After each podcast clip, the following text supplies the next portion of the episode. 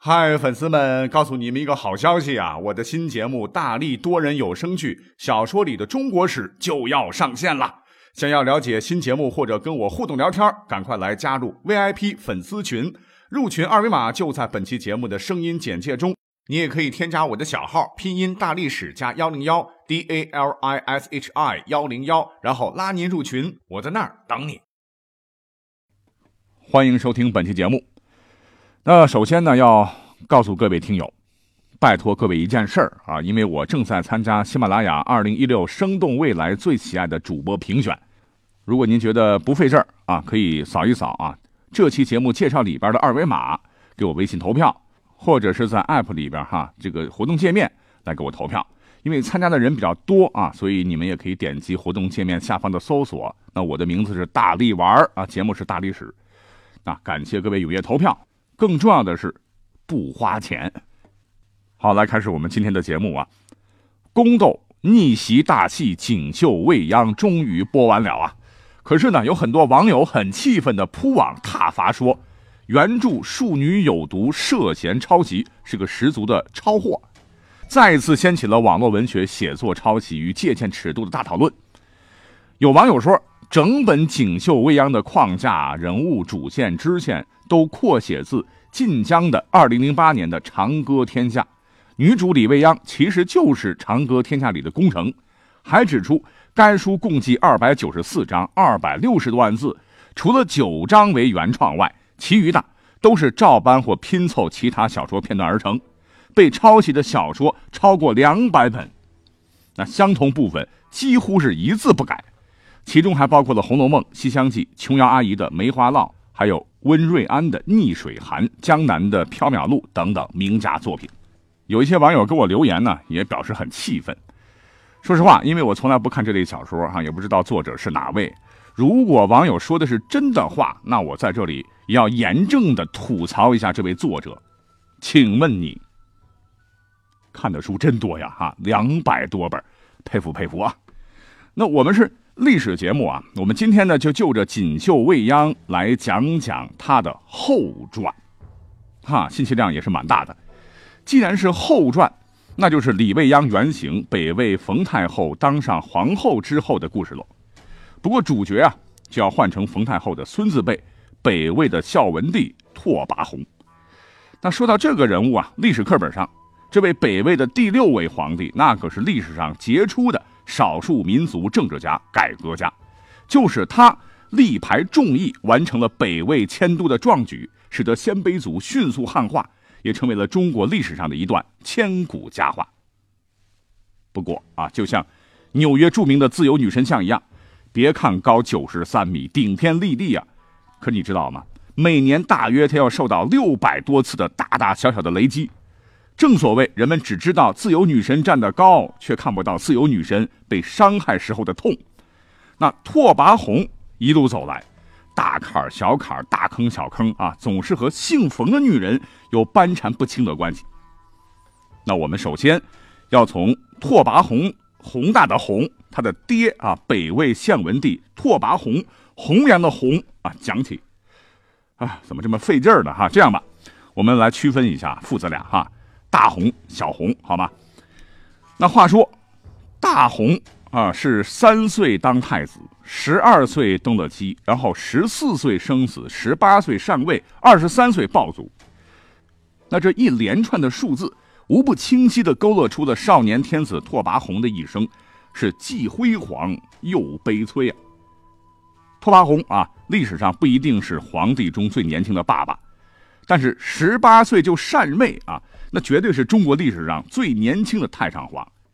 其实告诉各位啊，对于他的评价呢，应该还有一个，那就是他可能还是中国皇帝中一位特别伟大的 father。哎，怎么讲呢？史书记载哈，大洪是幼儿神武、聪锐机务啊。可是，在权力欲望相当强的冯太后的左右掣肘下啊，聪不聪明、睿不睿智那不重要，重要的是你得听太后的话。可是大红当时就觉得，我明明是块明君的料啊，这是为什么不让我干本职工作，啥事都得听你的呢？所以啊，他和太后之间的关系是形同水火。史料载，在黄兴四年，也就是公元四百七十年十月，气愤至极的拓跋宏啊，大红因为冯太后淫乱后宫啊，也没搞清楚自个儿羽翼还没丰满，就诛杀了太后最宠爱的面首，叫李毅，直接导致了大红和冯太后的彻底决裂。那恼羞成怒的冯太后发誓要废掉拓跋宏，知道自个儿斗不过啊，为了逃避和自保，那大红一时间。似乎是看破了红尘呐，在黄兴五年（公元471年）八月，十八岁的大红把皇位传给了年仅五岁的儿子小红，自称为太上皇，以木鱼为伍，暂时投身到吃斋念佛的伟大事业中去了。因为北魏当时建国之初就害怕后宫干政，一直都是奉行子贵母死的制度啊，也就是太子册封之日就是亲生母亲的大限之时啊，所以。小红啊，从小就没有妈妈了，是几个宫女把她带大的。那也许是宫女妈妈们教育的好啊，这小红是小小年纪就特别懂得孝顺父亲啊。你看她的谥号孝文帝啊，孝顺呐。史料记载，在小红四岁那年呢，大红身上突然长了个大脓包啊，太医们是束手无策，久治不愈，疼痛难忍。这位小红啊，叫小嘴巴亲上去啊，直接给老爸吸出脓水。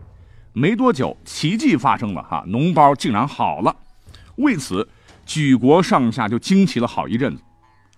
就在大红退休、小红朋友登基典礼的当天，那当着朝廷上上下下啊，小朋友竟然是哇哇大哭起来。大红很奇怪啊，就问他是不是想喝奶奶。这小红抹着泪说呀：“待亲之感，内切于心。”就是说我取代的是父亲的皇位，内心感到非常的悲痛啊。五岁的孩子呀，五岁啊，竟然能说出这么深的道理，我想这绝对不可能是装的啊！不光大红感动的这个热泪盈眶啊，当时北魏的老百姓听到这样的事情，都是一再欢呼：“老天开眼呐，大魏有希望啊！”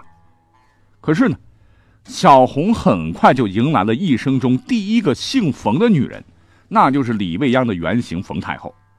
这个女人是再次临朝听政啊，把幼小的小红。攥到手心里，那不知道冯太后是因为小红是个管不住眼泪的小屁孩啊，小屁孩你说连自己的眼泪管不住，何以管天下？还是因为小红太聪明了啊？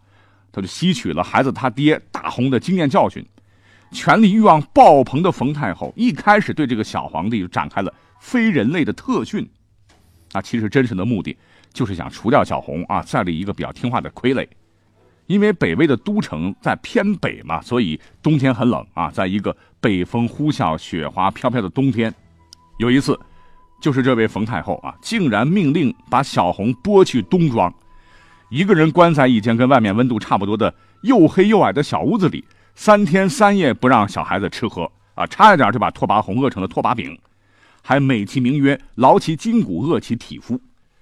要不是一帮子大臣们实在是看不下去了哈，勇敢的站出来，又是磕头啊，又是痛哭啊，又是求情，这小红恐怕不被冻死，也被活活饿死、渴死。而这一切，当时的太上皇大红是看在眼里，恨在心中啊。于是啊，大红也不吃斋念佛了，为了给年幼的儿子撑腰啊，大红又开始挺身而出，和邪恶阴险的冯太后展开了较量。那他当时主要干了这么几件事，对外。领兵是南征北战，开拓疆土；对内是整顿吏治，提拔贤能，大大提升了拓跋宏在国内的政治威信呐。这也是给他的儿子树威信呢。但是有句老话说得好啊，姜还是老的辣啊。冯太后不可能坐视不管，所以在延兴六年，也就是公元四百七十六年六月，他突然发动政变，成功将大红囚禁起来。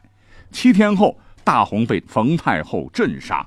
享年二十三岁，当然有史料也说是被刺杀的。所谓是历史自有公断啊。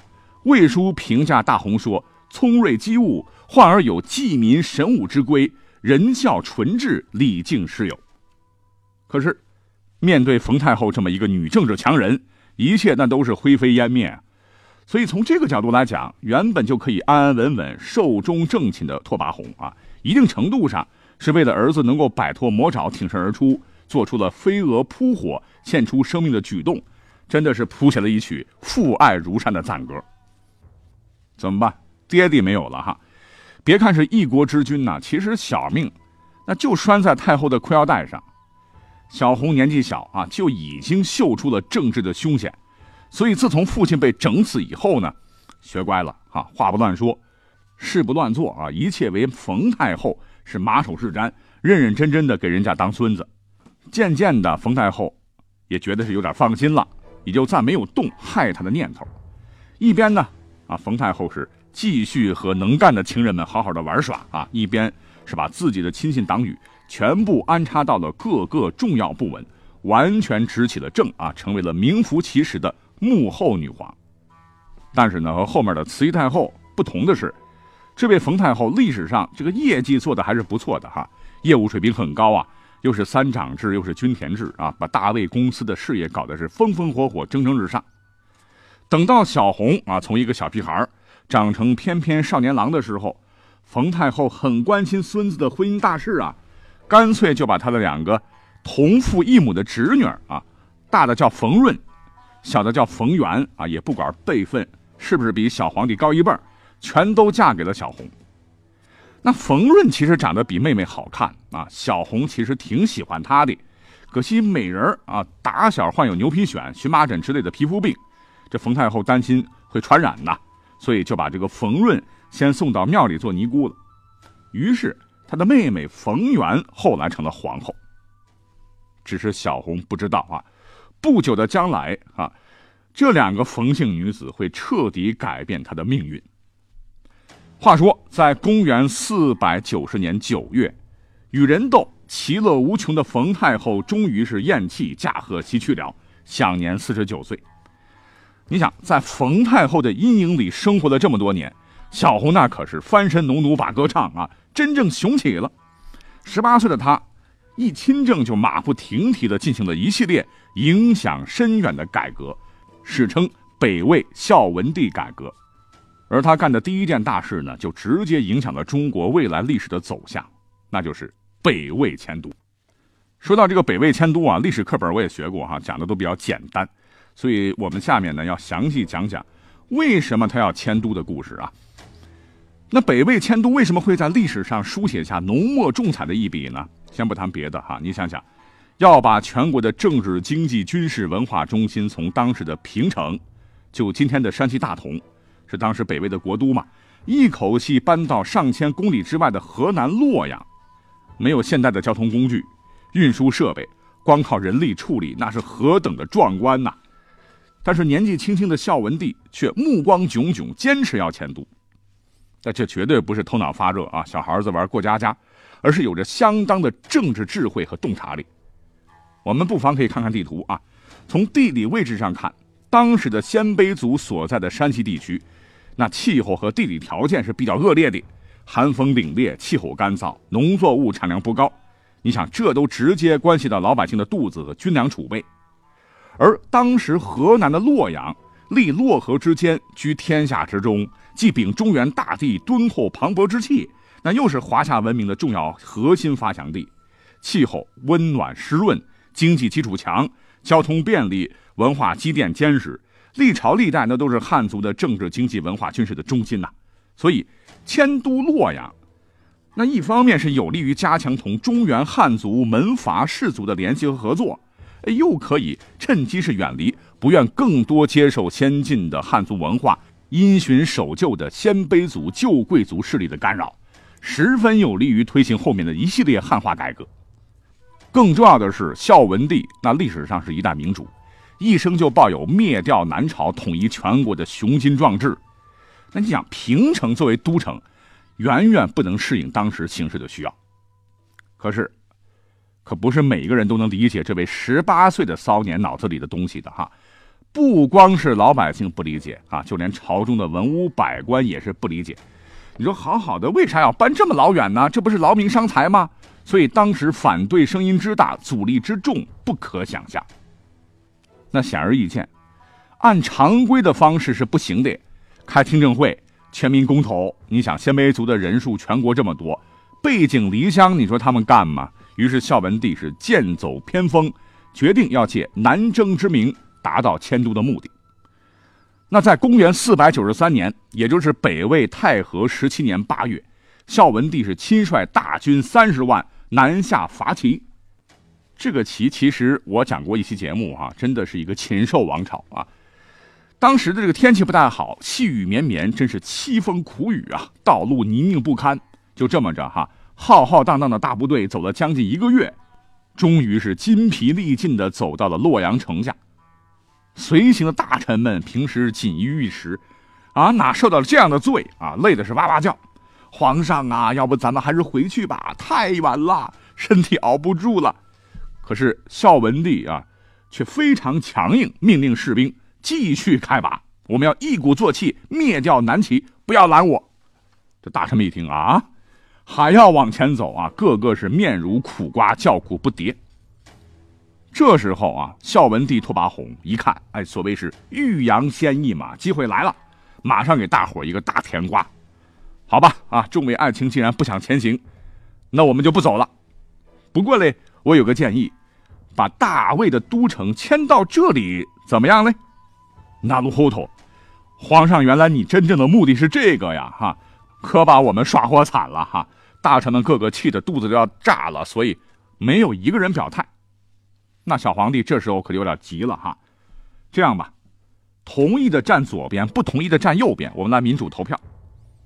大臣们这时候一想。再回去，My God，老命没了啊！索性就全都同意了，迁都的事儿呢，就此一锤定音。之后汉化改革，比如说改汉姓、说汉话、穿汉服等等，这些汉化政策就这么顺顺利利的开始了。但也有反对的杂音，比如说刚才提到的拓跋宏的皇后冯源，那这个姑娘是打死不说汉语，公然对抗改革。拓跋宏是晓之以理，动之以情，全然无用啊！被迫废掉冯源的后位，降为庶人。这时候，拓跋宏做了一生中最后悔的一件事，那就是把冯润从寺庙接回皇宫，很宠幸他，后来还封为了皇后。那我们都知道，拓跋宏对内的政治上是卓有成效啊，对外他也是希望消灭南方的齐政权，完成统一全国的大业，所以呢。很长时间的工作是在外领兵打仗，家里回的少。可是这位冯皇后不甘寂寞呀，找到了一个叫做高菩萨的假太监，干柴碰烈火，小火苗蹭蹭蹭，这结结实实的给前线作战的拓跋宏戴了一顶大大的绿帽子。不仅如此呢，他还四处拉帮结派，任用奸臣，祸祸宗亲，把北魏朝廷搞得是乌烟瘴气。终于啊。拓跋宏的最小的妹妹彭城公主实在忍不了了，要起义，因为冯润呢逼她嫁给冯皇后的胞弟一个丑八怪，不能忍呐，就跑到前线作战的哥哥拓跋宏那里告御状。当时战事焦灼，本来劳累过度，身体就不好啊，一听这事儿，气得拓跋宏心都咔咔咔碎了一地啊，直接病倒了。这当年的小润润是多么的清纯，怎么会干出这样的事情来嘞？于是决定。班师回朝，那这边，彭城公主逃走的消息让冯润是心惊胆战呢。他找来巫师啊，对着写上拓跋宏名字的小纸人，又是火烧，又是水浇，又是扎针的，下蛊，希望老公早点死。可结果呢，拓跋宏命硬，安全回来了。